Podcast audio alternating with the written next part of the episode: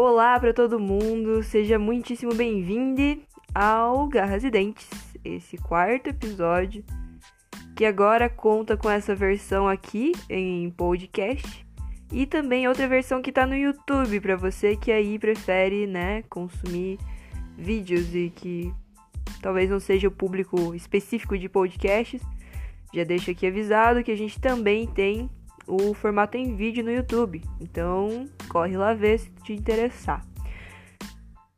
Eu já vou me apresentar mais pra frente, mas eu gostaria aqui de dizer que eu tô muito feliz com como esse projeto tá crescendo e como as pessoas estão me ouvindo. então, isso me deixa muito muito feliz mesmo. E nesse episódio a gente vai falar sobre ciclos biogeoquímicos um assunto de extrema importância, de extrema relevância nos dias atuais. Então, fica aí com o episódio, se divirta e qualquer dúvida, a gente está sempre à disposição para ajudar. Forte abraço!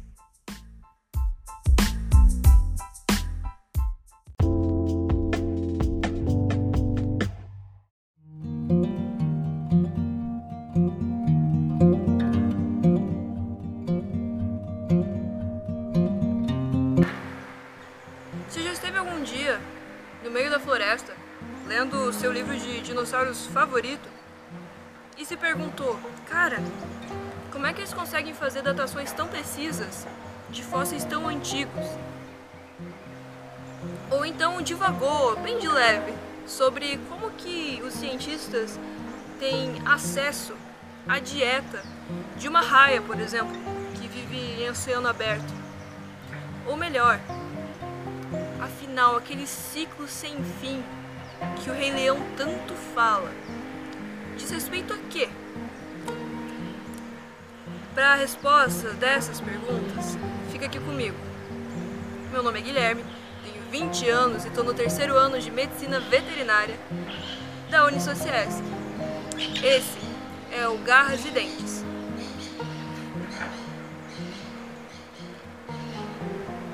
E é um episódio muito especial porque hoje isso que você está vendo ou ouvindo está sendo transmitido pelo YouTube ou pelo seu agregador de podcasts favorito. Então vem comigo, que hoje a gente vai falar sobre equilíbrio, sobre Rei Leão e sobre Raya. Então, bora lá, cheguei. Simba, nós devemos respeitar desde a menor das formigas até o maior dos antílopes. Mas nós não comemos antílope? Sim, Simba, mas deixe-me explicar. Quando um leão morre, o seu corpo vira grama e o antílope come a grama. E assim estamos todos ligados nesse grande ciclo da vida. Como dizia o Sr. Miyagi, tudo na vida é equilíbrio. É nesse equilíbrio que várias religiões de matriz africana são baseadas. E essas religiões também servem de inspiração para um filme muito famoso, O Rei Leão, tanto a edição antiga quanto a nova readaptação né, aos cinemas, em 2019. Esse filme, em particular, ele fala muito sobre o famoso ciclo sem fim nele a gente tem a noção clara de como todas as criaturas são intimamente conectadas. Os protagonistas, mesmo sendo leões, sendo o topo da cadeia alimentar, ensinam uns aos outros a respeitarem, desde a menor das criações até a maior delas. E essa noção, se fosse aplicada nos dias de hoje, talvez mudasse bastante coisa no que diz respeito à nossa relação com os seres vivos. O ser humano ele tem um dom, ele tem uma vantagem sobre as outras espécies, que é a, avaliação que nós fazemos sobre as outras coisas, sobre os outros seres, sobre a vida em si. Essa capacidade de discernimento muitas vezes é negligenciada no sentido de que ela não é usada na sua em toda a sua amplitude. Veja bem, como seres humanos, nós podemos compreender todos os ciclos que nos cercam, que participam da manutenção do equilíbrio entre todas as vidas e todos os organismos. Porém, muitas vezes, essa compreensão é deixada de lado, é negligenciada e nos impede de avançar na conservação de espécies. O que, que tudo isso eu quero dizer que significa? Significa que se a gente pode entender, se a gente pode conhecer como algo funciona, porque a gente também não pode estudar maneiras de protegê-las. A gente tem vários cientistas estudando a dieta de uma raia em alto mar, como eu citei, ou tantos outros animais, tantos outros ciclos biogeoquímicos, que a gente tem uma noção exata de como que a gente impacta esses seres diretamente, ou às vezes indiretamente. Essa noção, ela não deve ser só sabida, ela deve ser aplicada no sentido de proteção mesmo, proteção da manutenção de todos esses ciclos e da diminuição da interferência humana neles. Ciclo biogeoquímico. Caramba, que nomão! O que será que isso quer dizer? Tem uma coisa que se chama etimologia, que é o estudo da origem das palavras. E esse estudo das linguagens e como elas foram formadas e de quais linguagens a nossa deriva é fascinante, porque a gente consegue usar toda essa informação para investigar o que, que afinal uma palavra como biogeoquímico quer dizer. Na veterinária e nos campos da biologia, a etimologia pode ser aplicada no próprio nome científico dos animais ou das plantas. Geralmente, os autores, né, os, as pessoas que vão dar o nome para o bicho, eles querem dizer alguma coisa com o nome científico que eles vão dar. E estudando aquela palavra, você consegue ter um jeito aí mais fácil de lembrar porque aquele animal é chamado daquele jeito. Mas ela também pode ser usada aqui hoje pela gente para entender um pouquinho mais sobre o que, que afinal diz respeito os ciclos biogeoquímicos. Esse nome grandão, no final, tem sim um propósito. Quer dizer pra gente o que, que é, o que, que todos esses ciclos vão ter em comum. Bom, você tem bio, que é vida, gel, que é terra, e químicos, que são as próprias reações químicas. Todos esses elementos que eu vou falar para vocês hoje, eles têm que ter um reservatório na terra, seja sedimentar, entre uma série de outros fatores, e também um reservatório biológico, um reservatório, uma fase em que ele fica armazenado dentro de um ser vivo, seja um, um animal ou uma planta. E por fim, as reações químicas, que vão modificar a estrutura das moléculas onde ele está inserido e vão transformar, por exemplo, O2 em H2O, ou O2 em CO2, O2 em O3, entre tantas outras coisas. Aqui a gente consegue entender melhor sobre o que, que diz respeito, afinal, essa matéria. É sobre os ciclos, sobre esse grande passeio que os elementos fazem dentro e fora dos organismos vivos, se sedimentando e depois se incorporando a outros elementos e assim participando desse ciclo sem fim que a gente conhece tanto e que a gente vai discutir aqui hoje. A gente pode começar A gente pode começar falando do ciclo do oxigênio. Quando se fala em oxigênio, a primeira reação que as pessoas têm é pensar: ah, é o ar que eu respiro. Mas será mesmo? No que diz respeito à concentração, na verdade, o nitrogênio chega aqui e rouba um pouquinho a cena, porque ele pode compor até 80% do ar atmosférico. E mesmo que componha tanto assim o ar que a gente respira, vai ser o oxigênio vai participar de uma série de processos para a formação do ATP, por exemplo. Todo mundo conhece o caminho né, que o oxigênio faz, que ele entra pelas nossas narinas, vai até os nossos pulmões, se dissemina pelo corpo, irriga cada célula, seja pela difusão que for. e consegue assim participar no ciclo de Krebs, tão temido pelas pessoas que fazem bioquímica, mas que na verdade só quer dizer que aquele oxigênio vai passar por uma série de transformações até virar a adenosina trifosfato, o ATP, que vai possibilitar para as formas de vida aeróbicas uma série infinita de ações, como falar aqui para uma câmera, voar, no caso desses quero-queros, ou andar, qualquer coisa que você possa imaginar. Veja, o ozônio ele é tóxico para o nosso trato respiratório, ele pode causar lesões, irritações e consequências bem severas a longo prazo, e até mesmo a curto, se você for exposto diretamente a esse gás. E por isso é muito bom que ele esteja a 30 km de altura, no que é chamada de ozonosfera. A ozonosfera é o que vai proteger a gente dos raios ultravioleta do Sol.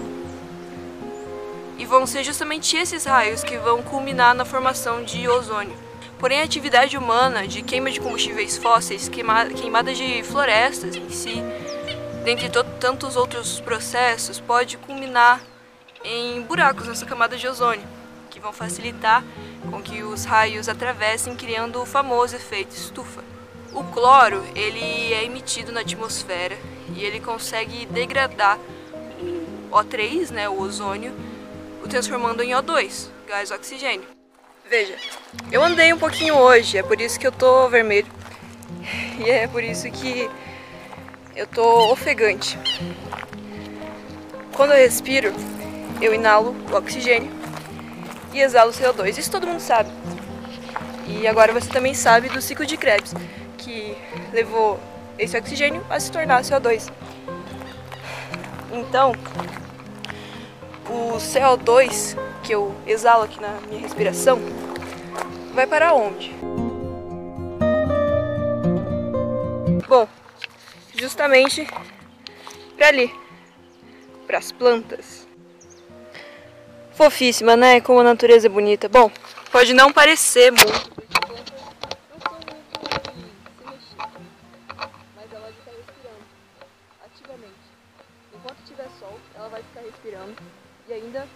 depois também. Esse CO2 que eu tô exalando aqui com a minha respiração, ele vai participar ativamente da respiração, respiração delas. Ele vai se incorporar na estrutura delas, vai ser absorvido e depois vai ser liberado como oxigênio. Então, esse ciclo ele continua. Você, ei, você aí mesmo. Você vai morrer. Se você não sabia disso, me desculpa de contar dessa forma, mas chega até a ser poético se a gente for ver se a gente for ver que os átomos que te compõem agora, depois que você morrer, vão todos ser liberados na atmosfera e podem no futuro compor outra coisa. Isso é até bonito de se pensar. Que mesmo depois de mortos, nós ainda continuamos vivendo nas coisas. E já que a gente está falando do gás carbônico, a gente pode começar a falar um pouquinho do ciclo do carbono na natureza.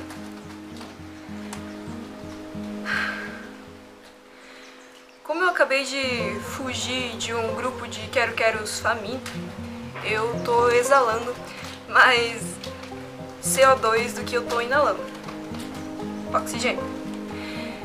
E isso, isso leva a um desbalanço de pH no meu organismo. Eu vou explicar. O nosso balanço homeostático, que é aquele equilíbrio que eu já falei tanto, ele tem uma série de mecanismos no nosso corpo que eles vão tentar sempre caminhar para essa homeostase. Um desses sistemas é o sistema tampão que vai regular o nosso pH, o pH do nosso sangue. O pH, ácido base, ele pode sofrer alterações por uma série de motivos, que nem o que eu acabei de citar.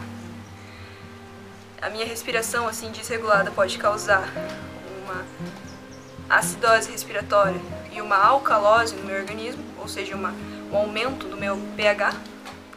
Isso pode ser muito danoso a curto, médio e longo prazo, se permanecer assim e se não for balanceado novamente. Então, a gente começa a pensar.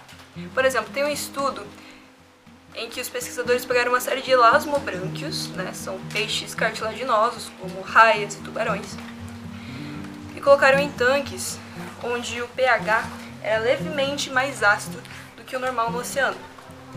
Esse pH era de 7,3, o estimado para os oceanos até 2050. Veja, depois de um tempo desse estudo, os bichos não tiveram nenhum efeito, né? A sua, sua fisiologia estava intacta. Mas quando eles foram analisar microscopicamente a pele desses bichos, as escamas, brânquias, elas estavam todas corroídas por essa mínima diferença de pH e que vai se tornar real em pouquíssimo tempo. E isso já deixa muito clara a importância da preservação dos oceanos para que não se chegue a esse ponto onde esses danos podem ser muito maiores quando a longo prazo para esses bichos. E aí você tem também a famosa datação por carbono. Veja como é que os cientistas conseguem ter uma noção de quanto tempo atrás viveu um determinado fóssil, por exemplo. Qual foi a última vez que o galho dessa árvore viu a luz solar? E aí que entra o carbono 14. Veja, sendo muito simplório, existem isótopos do carbono, tipos de carbono, que são estáveis e que são instáveis, ou seja, decaem com o passar do tempo. Esse decaimento desses isótopos instáveis, que pode ser radioativo às vezes, na maioria das vezes é, ela, a gente consegue medir a velocidade desse decaimento. Nós já temos dados concretos de que o carbono 14 decai 50% em 7.530 anos. Então, se você tem uma amostra de um fóssil, você colhe um pedaço dessa amostra e avalia ela para ver o quanto de carbono 14 ainda tem nessa estrutura. Se tiver 50% do valor total, a gente já pode dizer que, como eu acabei de falar, ele tinha 5.730 anos. E se esse valor de carbono tiver pela metade, a gente também já pode, obviamente, concluir esse elemento que você está estudando, ele tem o carbono ali incorporado na sua matéria há 11.460 anos. Se você tiver 25%, e assim vai, né? Então, é assim que a gente consegue ter a datação tão precisa de vários fósseis recentes. Porém, o carbono 14 é um pouco limitado no que diz respeito a tempo, já que a meia-vida dele, que é esse decaimento em 50% de cada vez, ele, ele tem um período relativamente curto, pra gente parece bastante, são 5 mil anos, mas que na verdade, contando em escala geológica, contando desde o, da pré-história, isso se torna um sopro. Então, você vai ter outros elementos que vão auxiliar no, na pesquisa, na busca desses cientistas pela idade precisa do fóssil. E o carbono 14 aqui eu só dei como exemplo porque ele está inserido aqui no que a gente está conversando. Mas você tem argônio, dentre tantas outras datações que podem ser feitas pelos paleontólogos. E aí você tem o nitrogênio também. Por exemplo, quando a gente nasce, nosso trato respiratório, os nossos pulmões, eles nunca tiveram contato com o ar antes. A gente estava dentro da barriga da nossa mãe. Esse primeiro contato, quando você. A primeira vez que você respira e enche os pulmões de ar, eles vão literalmente se abrir. Antes o nosso trato respiratório, a nossa traqueia, nossos pulmões estavam todos fechados, como se fossem grudados mesmo nessa primeira respiração, eles se enchem. E esse enchimento pode doer às vezes. Isso talvez explique porque os bebês choram tanto quando nascem. Mas o nitrogênio, depois de algum tempo, depois que a gente já está respirando mais e mais, ele vai auxiliar na manutenção mesmo desse enchimento nos nossos pulmões. Ele vai impedir, em palavras mais técnicas, os nossos pulmões de colabarem. Isso é fantástico, é por isso que a gente tem essa disponibilidade toda de nitrogênio na atmosfera, muito maior do que de oxigênio, por exemplo. O nitrogênio ele vai estar envolvido também em vários processos do nosso organismo e da decomposição dos organismos orgânicos. É até engraçado falar organismo orgânico, mas dos compostos que vão ser orgânicos, que vão ter vida. Então, nesse sentido, nitrogênio ele vem, ser, vem a ser fundamental para a nossa própria respiração, então ele está diretamente ligado a gente, a nossa vida. Todo dia você tem contato com nitrogênio e você não sabe. E você ia achando que ele só servia como fertilizante. Bom, o nitrogênio também pode ser aplicado no que diz respeito a interesses zootécnicos. Ele pode ser aplicado na pecuária. A quantidade de nitrogênio que você vai ter no pasto das vacas leiteiras ou de corte, né, que vão da carne, essa quantidade de nitrogênio ela pode influir diretamente na quantidade de nitrogênio que você consome, porque todos esses resíduos nitrogenados vão estar presentes no leite, na carne, nos ovos, em todos os alimentos derivados de origem animal. Tudo isso passa para frente nesse sentido. Vai ser um componente fundamental dos próprios aminoácidos que eu já citei. Os aminoácidos eles vão ser formados de um radical livre, um hidrogênio livre também solto, um átomo de hidrogênio, um grupo carboxila, que daí envolve o carbono, e um grupo amina, que vai ser justamente aí onde vai estar o nitrogênio. Então só aí a gente já vê a importância que esse gás tem na nossa vida. Tudo aqui é muito importante e é por isso que eles existem, por isso que esses ciclos existem, para manter a nossa vida como ela é, como a gente conhece. E é por isso que isso é tão fascinante, porque tudo que a gente vê acontecendo ao nosso redor, na verdade, tem um motivo. Que são todos esses ciclos que ajudam na manutenção da nossa vida como ela é. Esse ciclo do nitrogênio ele vai contar com uma série de reações que vão ter nome, vai ser a nitrificação, a desnitrificação e a fixação desse próprio nitrogênio na terra, por exemplo, ou incorporado a alguma proteína animal. E assim o ciclo segue em frente. Agora a gente pode começar a falar um pouquinho do hidrogênio. O ciclo do hidrogênio não vai ter nada novo, ele também vai constituir de incorporação, fixação e depois a retirada desse hidrogênio dos organismos. O hidrogênio ele tem participação mais do que ativa no ciclo da água, que todo mundo conhece, onde ela condensa e depois chove e ela volta para a Terra.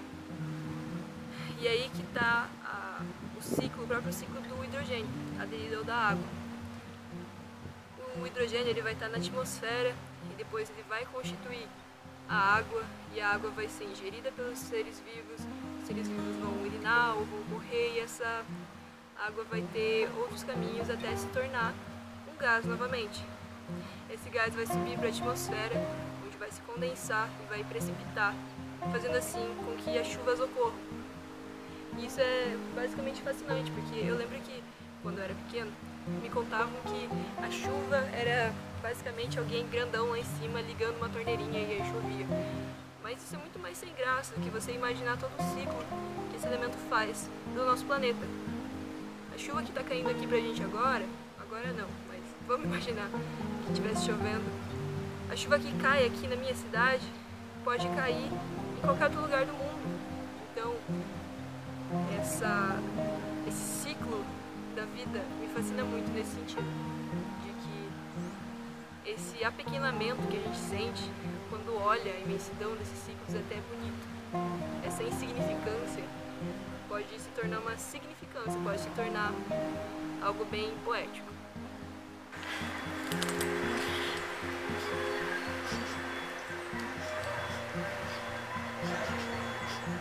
Gente,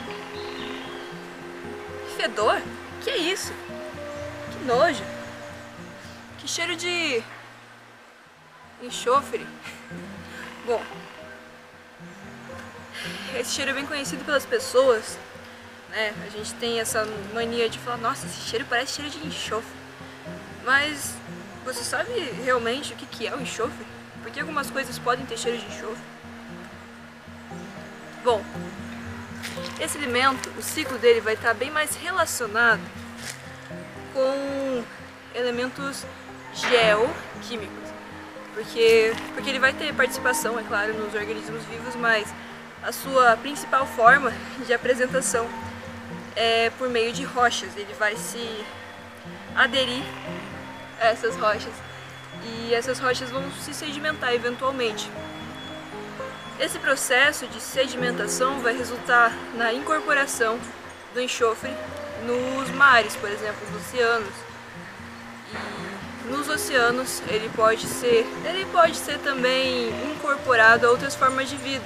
Então a cadeia trófica vai se responsabilizar por distribuir esse elemento pelas mais variadas formas de vida. E aí, já que a gente está falando de mar, eu posso aproveitar para falar um pouquinho com vocês de como que é feita como que é feita a avaliação, o estudo, melhor dizendo, da dieta de uma raia que vive em alto mar. E essa é uma coisa muito interessante que eu descobri inclusive esses dias, então eu estava até esperando para conseguir finalmente falar disso. Todos os elementos do nosso organismo, eles vão ter essa meia-vida eles vão ter uma série de fatores que podem ser estudados. Se você coletar um pedaço do, da minha pele, do meu músculo, você pode muito bem saber do que, que eu me alimentei nos últimos dias. Vai ver que foi basicamente de folhas. Mas nessas raias, o que foi descoberto, que deixou os cientistas assim, boquiabertos, pelo menos aqueles com os quais eu falei, foi a presença de sementes na alimentação dessas raias de vida livre. A princípio pensava-se que eles eram estritamente, sabe, só comiam peixes, eram estritamente carnívoros, mas muito pelo contrário. Eles comiam sim vegetação e sementes. Então essa descoberta com certeza auxiliou né, no estudo do comportamento desses animais. Mas voltando a falar do enxofre, como eu já comentei, o ciclo vai ser basicamente sedimentar, vai ser nas rochas e depois no oceano e nos seres vivos, se, incorpor se incorporando nos seres vivos. Mas esse enxofre também é fundamental se a gente for comparar com o ciclo do, do fósforo, por exemplo. O fósforo, a exploração dele é muito maior do que a sua, como é que eu posso dizer, a sua volta mesmo para o estado em que ele estava, sedimentar. O fósforo, ele vai ser né, amplamente explorado e o seu retorno à mesma forma como ele se encontrava é muito baixo. Então, isso obviamente causa um desbalanço, um desequilíbrio no que tange as concentrações desse elemento na natureza. Veja, a gente não pode nunca tirar nada da natureza, a gente nunca pode jogar algo fora. Não existe fora. E na natureza não existe desperdício, tudo se reaproveita, tudo se transforma em alguma outra coisa, em algum outro elemento, em alguma outra forma de vida. Então, essa noção deve ser sempre valorizada, preservada e deve ser sempre discutida, deve ser sempre aprendida cada vez mais por nós, seres humanos. Para que a gente consiga respeitar todos os seres e não só aqueles que você prefere. Esse foi Garras e Dentes. O meu nome é Guilherme e eu estou muito feliz de como esse episódio ficou até agora. Eu vejo vocês na próxima. É uma honra para mim poder ser assistido por você. E até mais. Valeu! São tantos caminhos